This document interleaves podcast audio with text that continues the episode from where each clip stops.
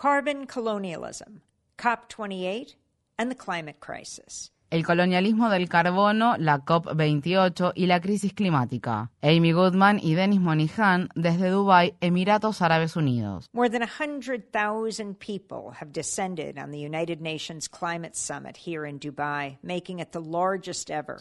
Más de 100.000 personas han acudido este año a la Conferencia de las Naciones Unidas sobre el Cambio Climático que se celebra en Dubái, lo que la convierte en la cumbre climática anual de la ONU más grande de la historia. El objetivo de esta COP28 o vigésimo octava Conferencia de las Partes es frenar el catastrófico cambio climático. A medida que los impactos de la crisis climática se vuelven cada vez más frecuentes y destructivos, como las sequías, los huracanes y tifones, los incendios forestales, el derretimiento de los casquetes polares y el aumento del nivel del mar, los problemas relacionados con el propio proceso de negociaciones climáticas de la ONU se magnifican. Los países productores de petróleo y gas y las corporaciones que obtienen ganancias de los combustibles fósiles lideran las negociaciones y obstaculizan cualquier avance significativo. Una muestra de ello es que la COP28 se está celebrando en los Emiratos Árabes Unidos, el séptimo país mayor productor de petróleo del planeta. Asimismo, la presidencia de la cumbre la ostenta actualmente el sultán Ahmed Al-Jaber, director ejecutivo de la Compañía Nacional de Petróleo de Abu Dhabi, una empresa estatal de los Emiratos Árabes Unidos. La decisión de que el director de una empresa petrolera dirija las negociaciones sobre el cambio climático ha sido calificada de orwelliana. Esta semana, el periódico The Guardian difundió comentarios que Al-Jaber hizo el 21 de noviembre durante un evento virtual en vivo moderado por la expresidenta de Irlanda Mary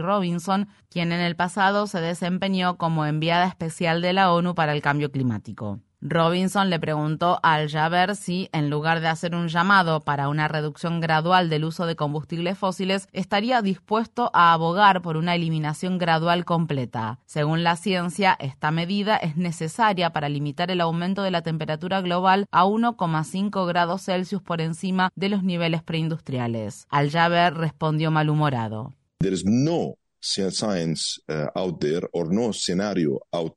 Hay evidencia científica ni ningún escenario que indique que la eliminación progresiva del uso de los combustibles fósiles es lo que va a permitir alcanzar el objetivo de 1,5 grados Celsius. Muéstrame una hoja de ruta para la eliminación gradual de los combustibles fósiles que permita un desarrollo socioeconómico sostenible a menos que quieran llevar el mundo de nuevo a la época de las cavernas.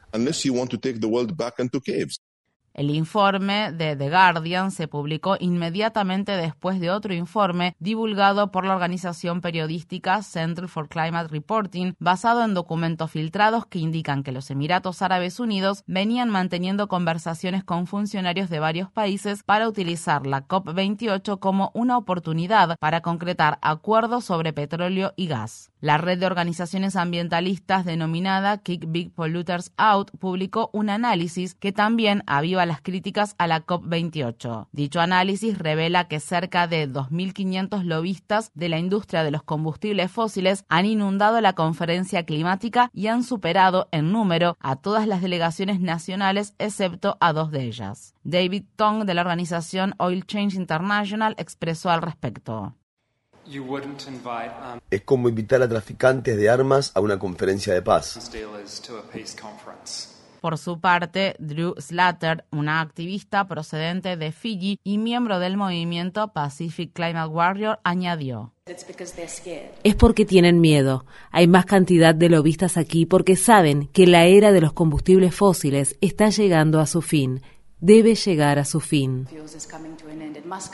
Mientras los lobistas disfrutan de un acceso prácticamente ilimitado a la COP28, los activistas contra el cambio climático sostienen que, en comparación con años anteriores, en esta conferencia les está resultando más difícil obtener sus credenciales. Si a eso le sumamos la autoritaria y estricta prohibición de las protestas en los Emiratos Árabes Unidos, la cumbre de la ONU sobre el cambio climático parece más una camarilla de petroleros que una cumbre climática, como dijo en redes sociales el climatólogo Kevin Anderson. Más allá de los amplios y frescos pasillos climatizados donde se está desarrollando la cumbre, la temperatura del planeta sigue aumentando. La Unión Europea dijo el miércoles que este año será el más cálido del que se tiene registro. Un estudio científico sobre los puntos de inflexión ecológicos elaborado por un equipo de 200 investigadores advirtió, sin una acción urgente para frenar la crisis climática y ecológica, las sociedades se verán desbordadas cuando el mundo natural se desmorone. Una acción urgente que se está debatiendo en la COP28 es desarrollar los llamados mercados de carbono. Un consorcio de organizaciones publicó un informe titulado La iniciativa del mercado africano del carbono, un lobo con piel de oveja, en el que se detallan los muchos problemas que traen aparejados estos mercados que implican la compra y venta de créditos de carbono. Cuando un gobierno protege una extensión de bosque, por ejemplo, obtiene créditos que luego puede vender. El comprador puede entonces contaminar en otros lugares y compensar la contaminación con esos créditos. Mohamed Adou, director del Centro de Estudios sobre el Clima PowerShift Africa, dijo a Democracy Now! Se denominan créditos de carbono, pero de hecho son solo permisos para contaminar. Entre los países que están comprando esos derechos sobre tierras africanas para obtener créditos de carbono se encuentra el anfitrión de la COP28, los Emiratos Árabes Unidos. Hasta la fecha, una empresa privada llamada Blue Carbon, propiedad del jeque Ahmed bin Mohammed bin Rashid Al Maktoum, miembro de la familia real gobernante de Dubái, ha adquirido derechos sobre la tierra del 10% de Liberia, el 8% de Tanzania, el 10% de Zambia y el 20% de Zimbabue, además de millones de hectáreas en Kenia. Aunque estos acuerdos podrían proteger tierras vírgenes, también podrían obligar a los pueblos indígenas a abandonar sus tierras o perder sus derechos de uso. En su conversación con Democracy Now, Mohamed Adou agregó. Hace 60 años los países africanos lograron su independencia, pudimos expulsar a los colonizadores de nuestras tierras. Lo que están haciendo ahora es básicamente introducir esta nueva forma de colonialismo. El colonialismo del carbono solo asegura el agravamiento de la catástrofe climática. La comunidad científica y los activistas contra el cambio climático de diversas partes del mundo están de acuerdo. Lo que se necesita es una eliminación rápida, total, justa y financiada de todos los combustibles fósiles.